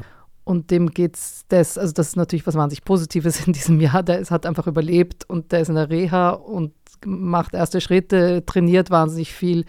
Also das ist dann auch, also man versteht diese Sachen ja immer nur, wenn man die Individuen dazu kennengelernt, weil das sozusagen der große Krieg an sich, das ist nicht so eingänglich, abstrakt, aber wenn du dann ja. wirklich genau, das macht es weniger abstrakt und auch einfach wie stark und wie, wie mutig diese Menschen sind, finde ich dann auch immer wieder so wahnsinnig beeindruckend. Also das war schon. Ich finde es halt auch interessant, was du sagst, dass, dass einem das irgendwie näher war, weil, also mir, mir ging das dieses Jahr sehr viel so. Ich sitze ja immer in diesen Pressekonferenzen der WHO Klar, da wird viel über Covid geredet und über Affenpocken und andere Erkrankungen, aber es kam eben auch immer dann, okay, wie ist die Situation in der Ukraine? Ähm, die Krankenhäuser, die dort angegriffen wurden, das hat Tedros immer wieder, also der Generaldirektor der WHO, immer wieder darauf hingewiesen, dass die gezielt angegriffen werden, da teilweise, dass das natürlich ein, letztlich ein Verbrechen gegen die Menschheit ist, das zu tun. Er hat aber auch immer wieder Tigray erwähnt, also die Region, also in der Region Tigray in Norden von Im Äthiopien. Norden von Äthiopien, da herrscht eben wirklich brutaler, furchtbarer Konflikt. Diese Region ist im, im, Grunde genommen komplett abgeschnitten worden von der Umgebung. Also die haben alles, ob das Medikamente, Wasser, äh, Bank, Nahrungsmittel, Nahrungsmittel, alles. Ne? Mhm. Und das war eine wirklich schlimme Situation. Und äh, Tedros kommt ja nun selber aus, aus Äthiopien, war da früher mal Gesundheitsminister, ich glaube Außenminister. Und da hat er natürlich auch immer darauf hingewiesen. Und ich erinnere mich sehr gut, dass er mich einmal nach einer dieser Pressekonferenzen hat er mich angerufen und hat im Grunde gesagt, okay, wie, warum kriegt eigentlich die Ukraine diese Aufmerksamkeit und mhm. Äthiopien, warum, ja. warum, interessiert das eigentlich kaum jemanden? Woran, woran liegt das? Und es hat mich wahnsinnig beschäftigt. Ich habe ihm darauf keine Antwort geben können, ehrlicherweise. Mich hat das aber sehr beschäftigt, weil ich natürlich auch gemerkt habe, für mich ist es ja immer so, ich sitze da und ich berichte aber eigentlich über die Infektionskrankheiten. Ich berichte eigentlich auch nicht über die Ukraine, ich berichte dann auch nicht über Tigray, aber ja. man hört das immer, er hat vor kurzem, also es, ich glaube, sein Onkel ist äh, umgebracht worden vor kurzem in dem Konflikt. Ähm, das heißt, er ist da auch, ist ja auch ein Mensch, der da persönlich quasi von betroffen ist. Und das, das macht auch immer noch mal so eine, so eine Dimension auf. Also das, das ist darf man auch immer nicht vergessen. Wir denken an die Weltgesundheitsorganisation ist irgendwie da, um irgendwie die nächste Pandemie zu verhindern, aber die macht natürlich alles Mögliche. Und das, das Leid, was da sozusagen verursacht wird, das kann man eben auch nicht ausblenden. Und in mancher Hinsicht ist es natürlich fast noch schlimmer, weil es ja menschgemacht ist. Also das ist ja sowas, was dem so eine andere Dimension immer gibt, als wenn man jetzt sagt, da ist irgend so ein, sag ich mal, dummes Virus im Sinne von, das hat ja keine böse Absicht. Und das ist etwas, was mir dann auch bei der Ukraine eben aufgefallen ist. Ich habe äh, mit Catherine Smallwood gesprochen. Das ist eine ähm, Epidemiologin bei der Weltgesundheitsorganisation hier in Europa, mit der ich häufig gesprochen habe über die Affenpocken, ähm, weil sie dafür zuständig war und Covid. Und ich habe sie eben auch gefragt, was sie dieses Jahr beschäftigt hat. Und ich fand das halt interessant, dass sie gesagt hat, was sie eigentlich mit am meisten beschäftigt hat, war die Vorbereitung, also die Frage, okay, wie sind wir vorbereitet darauf, falls chemische Waffen in der Ukraine zum Beispiel eingesetzt werden? Mhm. Und das ist ja auch wieder was, was man dann vergisst, dass auch da sind ja ähm, Sachen, die vorbereitet werden müssen. Und sie sagt eben, dass, dass wir in der Regel darüber nur nachgedacht haben als etwas, was Soldaten betrifft. Ja. Also man muss die dann irgendwie wieder, also wie kriegen wir die quasi wieder hergestellt und aufs Feld geschickt. Aber wie sieht das eigentlich aus, wenn die Zivilbevölkerung betroffen ist? Wie erkennt man das? Wie, wie, wie stellt man sicher, dass die Ärzte so eine, so eine Vergiftung überhaupt erkennen? I entered public health because I fundamentally found that no one had really prepared for chemical weapons events from a public health perspective. It had always been looked at from a military perspective for men between the age of 16 and 25 and how to get them back on the battlefield in the fastest way possible. No one had really thought about old women and old men and babies and how they would uh, respond to very, very high doses of, or how you would manage patients with very high doses to toxic chemicals. So um, that's been something that in the background has also been um, something that WHO has been working on, of course, um, and have, we have, of course, been involved very much in Syria and Iraq on similar issues. Over the past few years. Aber es ist natürlich auch irgendwie immer so ein Reality-Check zu denken, ja, da, da war plötzlich sozusagen hier mitten in Europa dann die gleiche Diskussion, die wir ja eigentlich aus dem Irak oder aus Syrien ja auch kannten. Aber diese, diese, ich fand das sehr spannend, dass, dass diese, dass natürlich für Public Health da auch etwas ist, auf das man sich eigentlich vorbereiten muss. Und das, ähm, ja, also das, das war etwas, was äh, eben mit diesem Ukraine-Krieg im, im, Februar dann auch plötzlich eine Rolle gespielt hat. Mhm.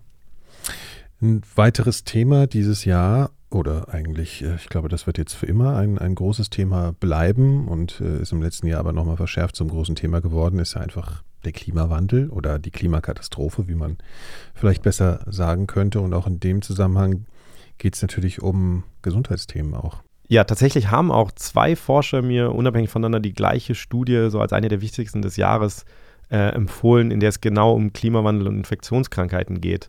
Und ähm, eine von, den, von diesen beiden war, war die Isabella Eckerle, das ist eine Forscherin in Genf, die vielleicht auch vielen Leuten ein Begriff ist, weil sie sehr viel kommuniziert hat in der Pandemie. Und ähm, das geht eben um eine Studie, die in Nature Climate Change erschienen ist.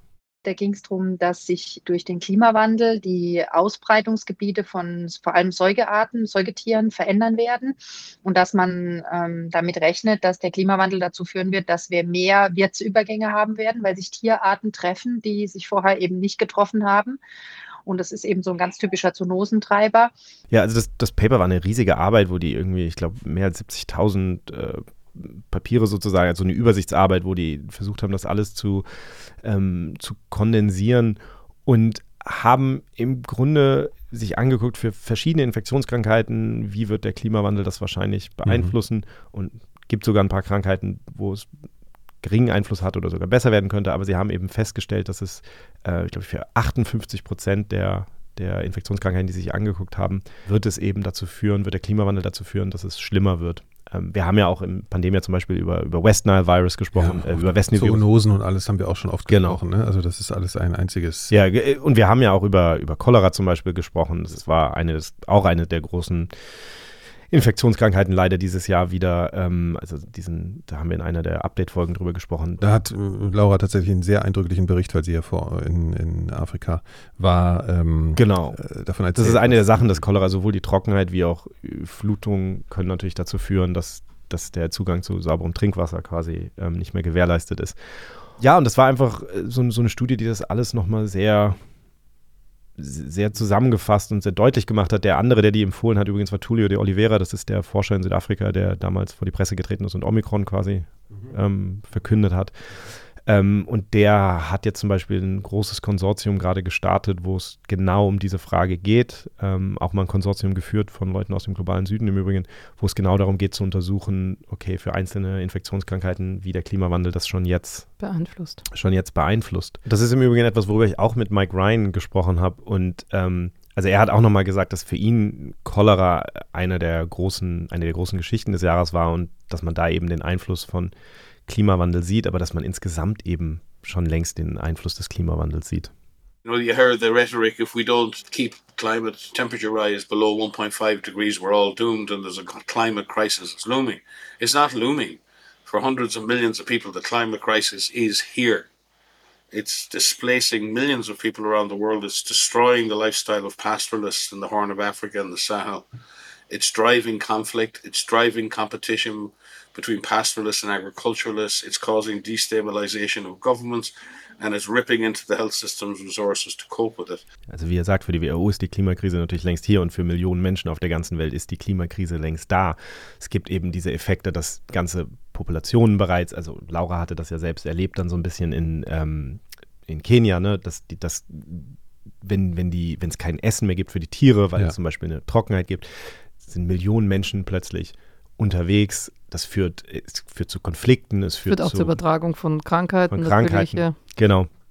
Also diese ganzen Effekte, das, das spielt schon längst eine Rolle und das war dieses Jahr mit Sicherheit auch etwas, was bleiben wird von 2022, ist, dass wir das gesehen haben. An, und Mike an Ryan hat es wieder in ganz schöner Deutlichkeit in seiner typischen ausgedrückt. Das finde ja. ich immer sehr befriedigend, wenn er mal so, das war wie so, so ein klar, Machtwort. Ja, ja, ja. Das, ich immer, das war auch bei Corona einfach so oft so, dass man dachte, ja, Genau. Ähm, ja, ein weiteres Thema, über das wir ja auch gesprochen haben in den letzten Monaten, waren die Affenpocken. Das ist wieder so ein bisschen so von der Bildfläche verschwunden, zumindest zum Teil, so von der, in der großen Öffentlichkeit.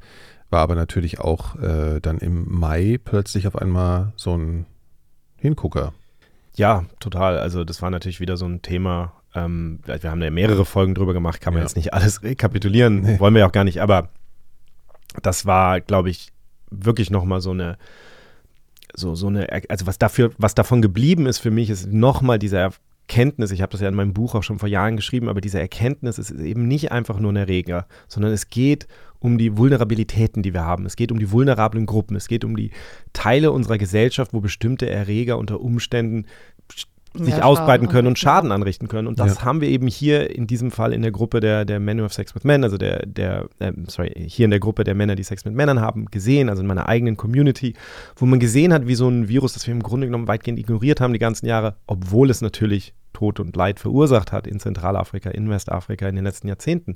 Aber das war eben plötzlich in einer neuen Gruppe und in dieser neuen Gruppe hatte sich eben plötzlich ausbreiten können. Mhm. Jetzt ist es so, haben wir ja darüber geredet in einer anderen Folge, dass, dass vermutlich die Immunität durch Infektionen so viel verursacht hat, weil es eben doch sehr, sehr stark, weil dieses Netzwerk, in dem es sich ausbreitet, diese sexuellen Netzwerke sehr stark abhängen von einer kleinen Zahl von Menschen, die eine sehr hohe Zahl an sexuellen Kontakten haben, dass dort eben die Immunität durch Infektionen dann relativ schnell dazu geführt hat, dass das Virus sich nicht mehr so gut ausbreiten kann. Das heißt aber natürlich nicht, dass das Virus sich nicht doch nochmal verändern kann. Das heißt nicht, dass es ja. nicht doch irgendwo noch andere Netzwerke gibt, in die das Virus kommen kann. Aber im Moment ist das eine Krankheit, wo ich das Gefühl habe, okay, da haben wir Glück gehabt in gewisser Weise. Mhm, ne? Mhm. Also das hat zum Glück sich nicht nochmal irgendeinem neuen Netzwerk ausgebreitet. Es hat sich nicht so stark verändert, dass es sich in der Allgemeinbevölkerung besser ausbreiten konnte.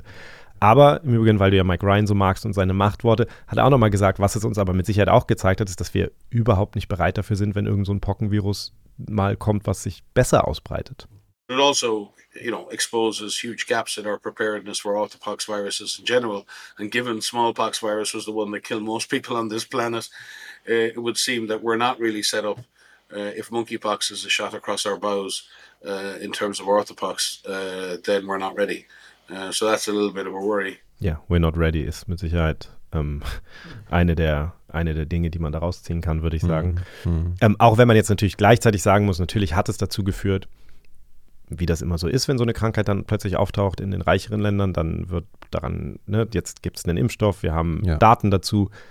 Das Interessante wird jetzt natürlich sein, zu sehen, ob das jetzt wirklich auch ein früher oder später dann dazu führt, dass diese Impfstoffe zum Beispiel eingesetzt werden in den Ländern in Zentral- und Westafrika, wo diese Krankheit in Nagetieren zirkuliert und immer wieder zu neuen Ausbrüchen führt. Ja. Aber erstmal ist natürlich die Konzentration jetzt darauf wirklich, es sind ja noch nicht, also es gibt weniger Fälle, aber es gibt immer noch Fälle. Das heißt, es ist jetzt erstmal wichtig, sich darauf zu konzentrieren, das wirklich ähm, zu eliminieren in den Teilen der Welt, wo, wo es vorher gar nicht aufgetreten ist. Genau, für mehr Details dazu scrollt ihr wieder zurück. Ah, muss ich jetzt jedes Mal danach sagen. Es gibt viel ja. zu hören, falls ihr das noch nicht gehört habt. Wir haben ganz schön viel gelabert dieses Jahr, aber ganz schön mhm, viele. Ganz Was ich ganz interessant fand, äh, war ähm, das Thema Polio. Das hatten wir ja auch schon mal in einer Miniserie behandelt bei uns in einer. Ja, es ist. Aber zum äh, richtigen Zeitpunkt muss man leider sagen. Zum richtigen sagen. Zeitpunkt, das ja. ist genau das, was ich meine. Also für mich war das ganz überraschend, dass es diese, dass wir uns das einfach jetzt dann, wir hatten es schon immer vor, das mal zu machen, das Thema, schon eine ganze Zeit. Und dann haben wir auf einmal gesagt, okay, jetzt passt das irgendwie, jetzt machen wir das. Und auf einmal kamen dann irgendwelche Meldungen aus den USA, dass äh, gerade New York Fälle aufgetreten sind und ähm, vielleicht, Laura, du kannst ja in New York sogar ein Fall von einem erwachsenen ungeimpften Menschen, der dann gelähmt wurde tatsächlich. Ja. Es gab ähm, auch in London und in Israel hat man es im, im Abwasser gefunden. In ganz vielen Ländern tauchen Fälle von Vaccine-Derived Polio auf, also von, wie heißt das auf Deutsch? Vaccine-Derived, ja. ja. Ja, heißt auch, ja. Vaccine-Derived heißt es auch auf Deutsch, sagt Kai, also es ist schon ein bisschen später, äh, durch, durch, durch, den, durch den Impfstoff äh, ausgelöst äh, sozusagen. Ne? Um, um das zu erklären, sollte man vielleicht wirklich diese alten Folgen hören, weil das kann man jetzt nicht alles nochmal erklären, aber das äh, sollte euch vielleicht triggern. Also es gibt durch Impfstoff ausgelöstes Polio, also Kinderlähmung und das war in dem äh, Moment der Fall. Ja, jetzt, äh, nur um es einzuschränken, wenn wir es jetzt, also durch Impfstoff ausgelöst, bedeutet in dem Fall, Viren, die sozusagen ursprünglich aus dem Impfstoff kommen, sich dann aber länger ja. Verbreitet haben. Also es, ist jetzt nicht, es geht jetzt nicht um Menschen, die durch den Impfstoff erkranken. Nein, das stimmt, okay. Das war, das Viren, jetzt, die freigesetzt ja, werden. Soweit können ja. wir es dann doch noch erklären, sonst genau. wirkt es vielleicht zu komisch. ja. Genau, und, und wir hatten halt einen wahnsinnig äh, interessanten Protagonisten damals. Ne? Das war auch in einer Extra-Folge, hast du ein Interview gemacht mit jemandem, Paul Alexander heißt der. Laura, erzähl doch mal noch mal ganz kurz, wer das ist, weil wer das nicht gehört hat, das ist eine unglaublich ergreifende und äh, tolle Geschichte. Paul Alexander ist ein Mann, der 1952 als sechsjähriger Junge an Polio erkrankt ist. Und es hat ihn extrem schwer getroffen damals. Ähm, am ganzen Körper war er gelähmt und ist es auch bis heute. Und er liegt tatsächlich bis heute in der eisernen Lunge. Ja. Also das ist ja wirklich diese Röhre, die, also die, ich weiß nicht, ich, für, mich ist das immer so ein bisschen wie beim Tauchen, wenn man in so eine Dekompressionskammer muss. Also so stelle ich mir diese Röhre vor. Ja, stimmt. Ähm, und da liegt er drinnen und das ist aber auch tatsächlich noch so ein ganz altes Gerät und er hat, glaube ich, sich auch zusammenkaufen müssen, noch verschiedene von diesen Geräten, damit er Ersatzteile hat. Mir kommt es mir vor wie so ein Mini-U-Boot, ehrlich gesagt. Oder so ein Mini-U-Boot, ne? genau, mit äh, diesen Fenstern auf der Seite, genau, wo man auch reingreifen kann. Ja, ja. Und das übernimmt die Atmung für ihn, also es und durch Druck und also Überdruck und Unterdruck zieht das seine Lunge auf. Mhm. Und, also wie so eine Ziehharmonika. Ziemlich, fast ziemlich primitives irgendwie. Verfahren, ehrlich ja, gesagt so, ne? Aber und das Interessante ist, wenn man mit ihm, also wir werden das gleich hören in einem O-Ton von ihm, also man hört diese, also wie das Gerät die Arbeit für ihn macht sozusagen. Und man sieht es auch tatsächlich, wenn man schneidet, die Töne sind die Pausen ganz regelmäßig, seine Atem- und Sprechpausen, mhm. weil er genau nur so sprechen kann, wie das Gerät für ihn auch atmet. Ähm, auf jeden Fall ist das ein wahnsinnig inspirierender Mann. Und ich, wollten einfach jetzt für diese Folge einfach auch nochmal hören, wie es ihm geht, wie er das Jahr überstanden hat. Tatsächlich hat er gerade einen Infekt gehabt, aber es geht, er war jetzt, wie ich mit ihm gesprochen habe, schon wieder am Weg der Besserung. Und er ist immer irrsinnig positiv, obwohl er einen wahnsinnigen Rückschlag hatte dieses Jahr. Eine extrem gute Freundin von ihm ist verstorben und er sieht das aber dann auch, er ist sehr gläubig und er sieht das dann aber auch wieder etwas Positives. Für ihn persönlich war das ein totaler Tiefschlag, aber irgendwie sie, er weiß, dass Gott sie zu sich geholt hat und she's home now. Also er, er, mhm. er ist wirklich alles, was er macht, hast du das Gefühl, er sieht es positiv. Und er hat auch ein Buch geschrieben, also das kann man auch äh, lesen von ihm. Jetzt will er noch ein zusätzliches äh, Kapitel dazu schreiben, eben über diese Freundin von ihm, weil diese wahnsinnig viel auch ihn begleitet hat in seinem Leben ich habe ihn gefragt, was wünscht er sich, also was möchte er noch machen in seinem Leben? Und er hat gesagt, naja, eigentlich möchte er noch umziehen, und zwar nach Europa, weil er hat ja er hat griechische Wurzeln und er möchte mal Griechenland sehen, er ja. möchte nach London, weil durch das Buch hat er jetzt lauter Leute, die ihm schreiben, die in London leben oder in England leben.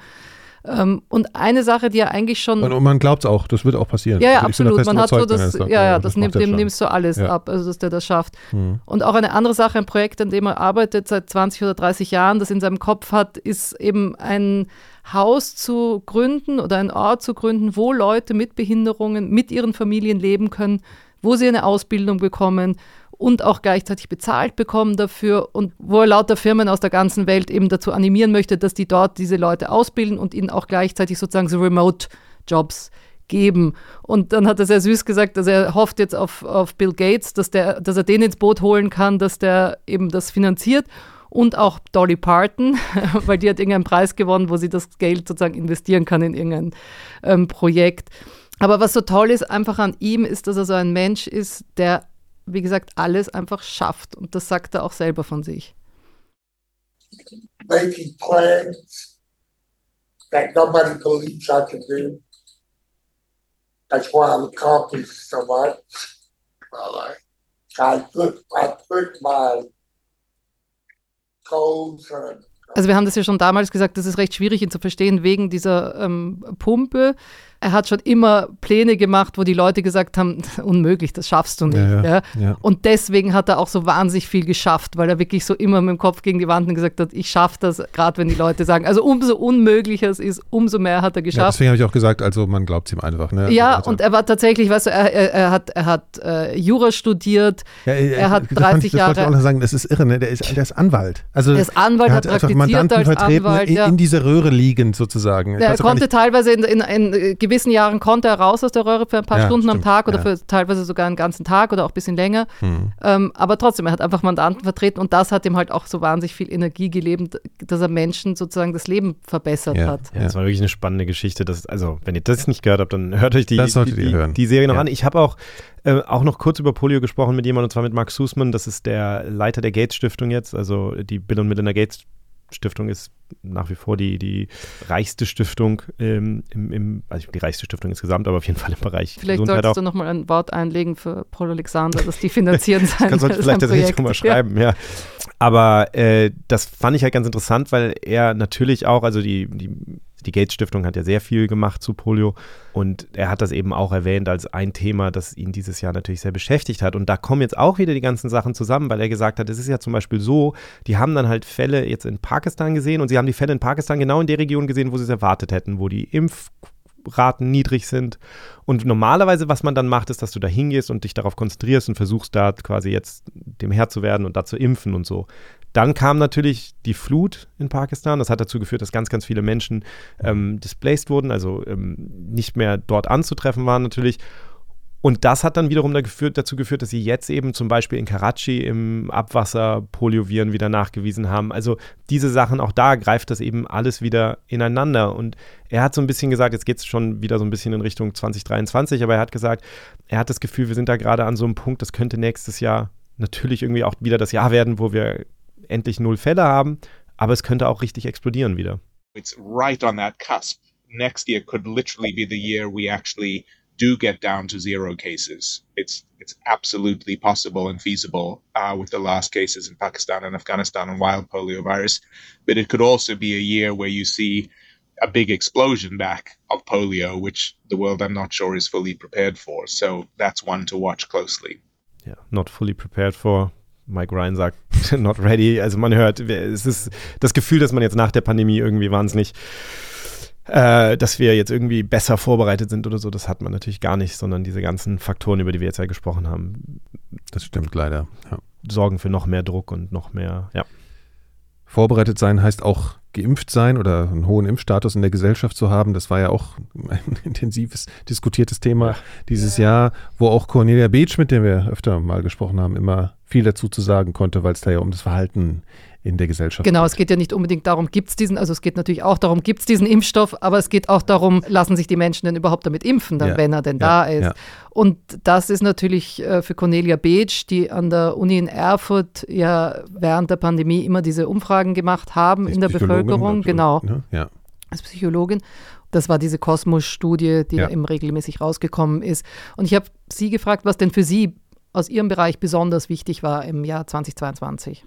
Eine große Sache, die dieses Jahr passiert ist, ist die WHO-Resolution für mehr Behavioral Insights in Gesundheitspolitik. Also das fand ich wirklich eine groß, einen sehr, sehr großen Schritt, wo die Mitgliedstaaten der WHO Euro in diesem Fall nur ähm, also sie haben sich dazu bekannt, dass sie mehr Forschung aus den sozialen Verhaltenswissenschaften benutzen wollen, um Gesundheit für alle besser zu machen.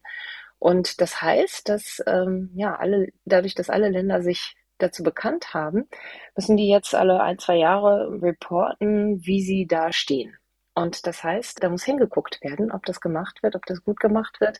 Und da erhoffe ich mir Verbesserungen dadurch, dass wir mehr wirklich das nutzen an Forschung über Kommunikation, über Verhalten, wie wir Gesundheit für alle besser machen können. Also da geht es ähm, um die Psychologie, Kommunikationswissenschaft, aber es gibt auch aus anderen äh, Fachbereichen, äh, auch Public Health oder Gesundheitswissenschaften, viel Forschung, die sich mit dem Verhalten von Leuten beschäftigt. Also wie ähm, verhalten wir uns gesund? Wann verhalten wir uns gesund? Was erleichtert das? Was erschwert das? Was sind Barrieren? Was sind die Gruppen, die immer vergessen werden? Diese Art der Forschung, die ist dann ganz wichtig, um Gesundheit für alle besser zu machen das ist ja auch was, was dieses Jahr wieder so klar geworden ist, dass die Kommunikation, das ist, da geht es ja auch ganz stark dann um, um, um, Verhalten und die Kommunikation ist so schwierig geworden. Also wir haben ja häufig über Misinformation und Disinformation gesprochen. Das haben mir viele Forscher auch, äh, mit denen ich gesprochen habe, jetzt über das letzte Jahr gesagt, dass das für sie so eine der großen Sachen ist. Angie Rasmussen zum Beispiel, eine amerikanische Virologin, die mir gesagt hat, also sie hat zum Beispiel dieses Beispiel genommen, dass jetzt ja Elon Musk auf Twitter dann irgendwie da gesagt hat, Fauci muss, äh, also ja, Anthony Wahnsinn. Fauci, der ja bisher äh, Leiter des NIAID war in, in den USA, also und, und, in der Pandemie quasi ein wichtiger Kommunikator, dass der äh, vor Gericht gestellt werden muss und so. Also es ist immer schwerer geworden und das, das merken die Forscher auch alle in mhm. ihrem, in ihrem Alltag, glaube ich. Und es ist halt schon, ich, wir haben in der Vergangenheit darüber gesprochen, aber es ist halt schon immer witzig, wenn ich daran denke, dass Laura und ich uns damals 2014 in äh, Liberia kennengelernt haben, wo immer das Thema war und wo ich in Deutschland immer gehört habe, dann, was geht denn da schief in Liberia, dass mhm. da gesagt wird, Ebola-Virus ist nicht real ja. und so. Und dann blickt man auf uns, was wir hier Dann sieht man hier haben. die lustigen ja, Jungs mit ihren Aluhüten auf der Straße tanzen. Ja, acht Jahre später, gleiche Situation oder sieben Jahre später hier, ne? Und obwohl die how Kommunikation started, ja damals, so. ja, ja. Und obwohl die Kommunikation äh, in, in, Liberia dann äh, auch recht gut war, also auch gerade die Aufklärung, die sie gemacht haben mit Liedern, mit Radioprogrammen etc., das war ja extrem wichtig. Und da muss man auch sagen, dass da natürlich, und da hat sich auch was verbessert. Also das haben wir dieses Jahr zum Beispiel auch gesehen, dass wenn es um Filoviren geht, also um diese Viren wie ähm, Ebola, Ebola Marburg, dass da sich die Situation ähm, schon, also diese Länder, es war ja damals in Westafrika so, dass die eigentlich noch nie einen richtigen Ausbruch gehabt hatten und da ist aber viel Infrastruktur auch aufgebaut worden und insgesamt, man merkt, finde ich, dass diese Ausbrüche immer häufiger auftreten. Also das ist sehr oft sehr auffällig. Ähm, gleichzeitig ist natürlich auch einfach so, dass die besser, dass das also wird routinierter auch umgegangen damit. Und die Wahrscheinlichkeit ist einfach größer geworden, dass man so einen Ausbruch überhaupt detektiert mhm. frühzeitig. Gibt dann auch manchmal nur einen einzelnen Fall oder so. Also das, da hat sich schon was geändert. Wir hatten natürlich den großen Ausbruch ähm, dieses Jahr mit, ähm, mit Ebola Sudan in Uganda. In Uganda sorry. Wir gerade vor kurzem noch genau. eine Update-Folge gemacht, ja. Genau, und das war natürlich, das, die, auch da scheint es jetzt ganz gut in den Griff gekommen zu sein. Also ich hoffe, dass das, ähm, dass das demnächst dann ähm, mhm. Äh, quasi, dass der Ausbruch äh, vorbei ist. Also das, da wartet man zwei Inkubationsperioden normalerweise, also zweimal 21 Tage ja. quasi, also 42 Tage. Und wenn dann kein Fall aufgetreten ist, dann kann man sagen, der, der Ausbruch ist, ähm, ist quasi abgeklungen komplett. Und da hat man jetzt schon wieder so gemerkt, okay, da, äh, man ist dann immer unsicher, weil es kann natürlich immer was schiefgehen, aber da herrscht so eine gewisse Routine. Was da wieder interessant war, war dann umgekehrt, was wir eben nicht gelernt hatten, war, dass wir im Grunde genommen wieder in der gleichen Situation mit einem Impfstoff waren, wie wir damals in Westafrika waren. Und das hat äh, Buhuma Titanji, mit der wir häufig schon gesprochen haben, auch, die eine Virologin ist in Atlanta, ursprünglich aus Kamerun kommt, die auch gesagt hat, das ist für sie so eine der Sachen, die geblieben ist aus dem Jahr. Even though we have vaccines that are effective against Ebola Zaire, we know that there are four other strains of Ebola out there that have the potential to emerge and to cause outbreaks. And in hindsight, one wonders what could have been done to more actively move um, the, the most promising vaccine candidates forward.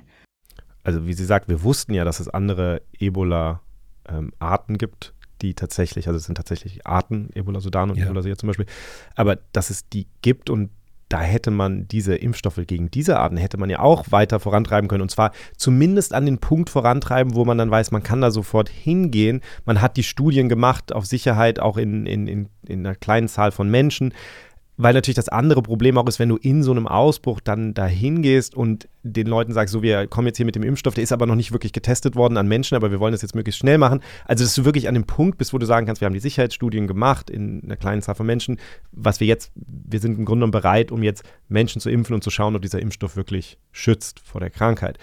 Das ist natürlich wieder nicht passiert und dann kann man sich natürlich immer fragen, warum das jetzt wieder nicht passiert ist. Und dann geht es natürlich früher oder später bei all diesen Dingen schon auch immer wieder um, um Geld. Ähm, und ich glaube, vielleicht. Die Moneten, oder wie sagt der, wie sagt der Kramer? Kohle. Kohle. Kohle.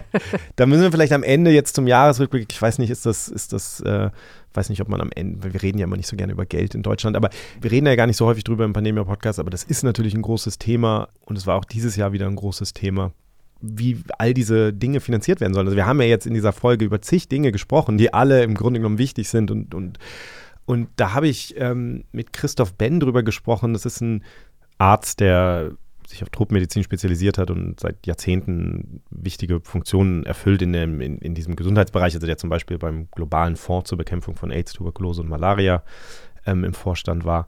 Und der hat halt gesagt, dass ähm, dieses Jahr auch für ganz viele große Gesundheitsinstitutionen eine Refinanzierung anstand. Also die mussten quasi wieder Gelder einwerben dieses Jahr. Polio-Initiative, über die wir vorhin kurz gesprochen haben, zum Beispiel, ähm, spielt dann, also war eine davon, gab aber auch jede Menge andere und es war eben sehr schwer in der jetzigen Situation mit allem, was sonst passiert, dieses Geld einzuwerben. Und er hat ein Beispiel genannt, zum Beispiel ganz konkret, wenn wir über Pandemie und Vorbereitung sprechen, eben einen Fonds, der genau das machen soll.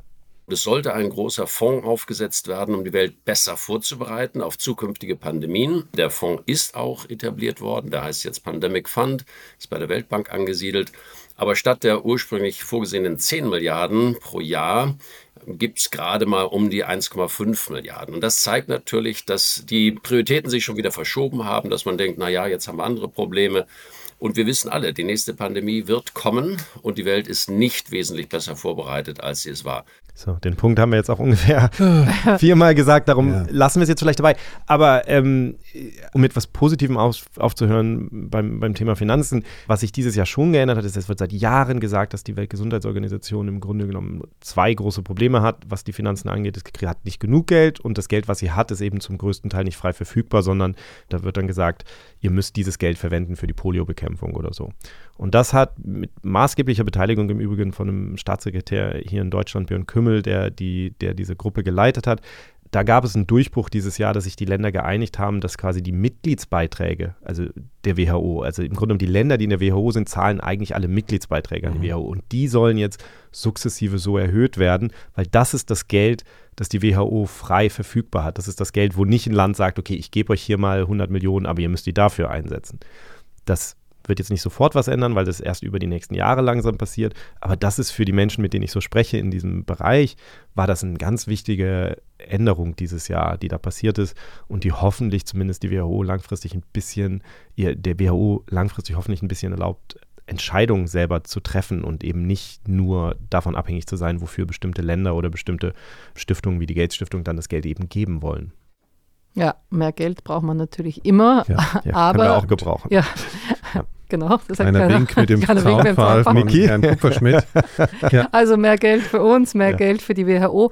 Was es natürlich auch braucht, ist mehr Kooperation. Kooperation zwischen den verschiedenen Ländern, aber auch Kooperation zwischen verschiedenen Institutionen. Und darüber habe ich noch mit als wirklich letzter, äh, der zu Wort kommt, mit Chike Hiequiaso gesprochen. Er ist der Assistant Director General von der World Health Organization, also von der WHO, und führt hier in Berlin diesen neu gegründeten Global Hub for Pandemic and Epidemic Intelligence. Wir hatten das schon mal Nebenan besprochen hier. in einer Tür Folge. an Tür genau, mit uns. Tür an Tür mit uns. Und ich habe ihn gefragt, was für ihn halt im Jahr 2022 äh, wichtig war oder heraussticht. Und er sagt, naja, das ist schwierig zu sagen, es war nicht eine Sache, sondern es sind eben ganz viele Sachen. 2022, I, I think to me what stood out was that there wasn't one thing that stood out. Was in a way we're coming, I think, slowly to terms with the complexity of the world that we live in, the complexity of the influences um, on infectious diseases, which is my space, and recognizing that there's no simple cause and no simple solution and that investing in one without the other, in vaccines without diagnostics, in therapeutics without research, in teaching without learning, in in social science without anthropology or without uh, zoonotics, you know, we have to do all of these together. We have to do all of this together. Ich glaube, das ist äh, das ideale Schlusswort für auch diese Folge. Monsterfolge. Monsterfolge. Ich bin traumatisiert. Ich glaube, ich vermute, die Hörerschaft könnte das auch ein wenig sein. Es war sehr viel. Äh, nochmal ein Ritt durch dieses ganze Jahr. Ich muss die auch mal ein bisschen zügeln hier, die zwei. Das mache ich Ja, am neuesten. aber wenn man es gedacht, das ist das so. Letzte, Aber es ist Ich ja, das, ist, das ist quasi wie so Erlebnistheater. Das ist sozusagen die Überforderung, die ihr jetzt alle spürt in diesem Augenblick, wenn ihr hört, Die was spüren wir auch. 2022 alles passiert ist. Nein, aber das ist die über, das ist sozusagen die Message. The, the medium is the message. Also ich meine, die, das ist eben genau das. Wir haben all diese Dinge und es ist so komplex und es Ja. ist so, selbst wenn man es aufdröselt, noch so viel. Ja. Also ich falle jetzt gleich vom Stuhl. Es ist Ja, jetzt es auch ist äh, äh, ist jetzt, Ja. äh, kurz vor Jahresende. Ihr habt jetzt einen schönen Überblick bekommen. Vielleicht auch Inspirationen, bestimmte Themen noch mal reinzuhören, die wir schon behandelt haben. Davon war ja genug vorhanden diesmal.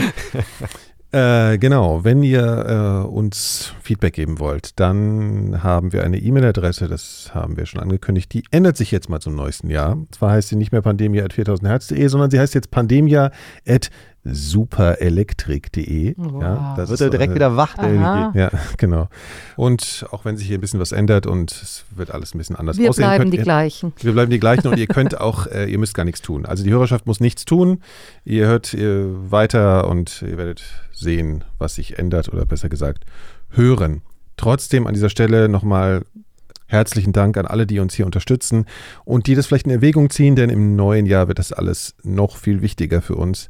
Also Pandemia Plus heißt es ab jetzt oder ab Anfang Januar.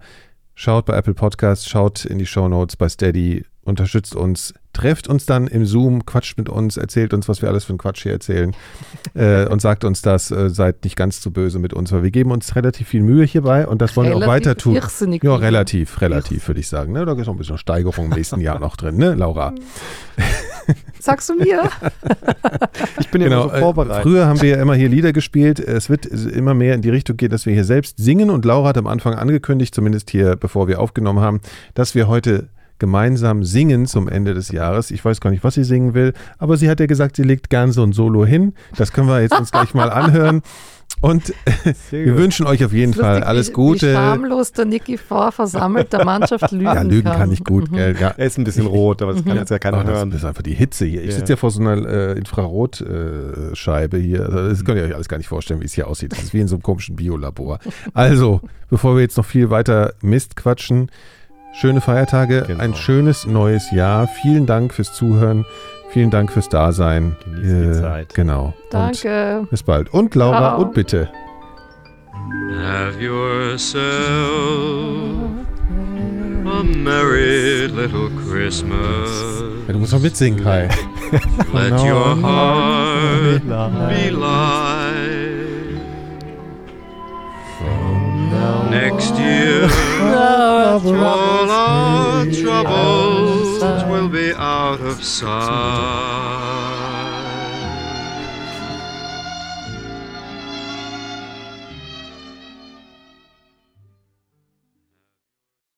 Eine Produktion von 4000 Hertz.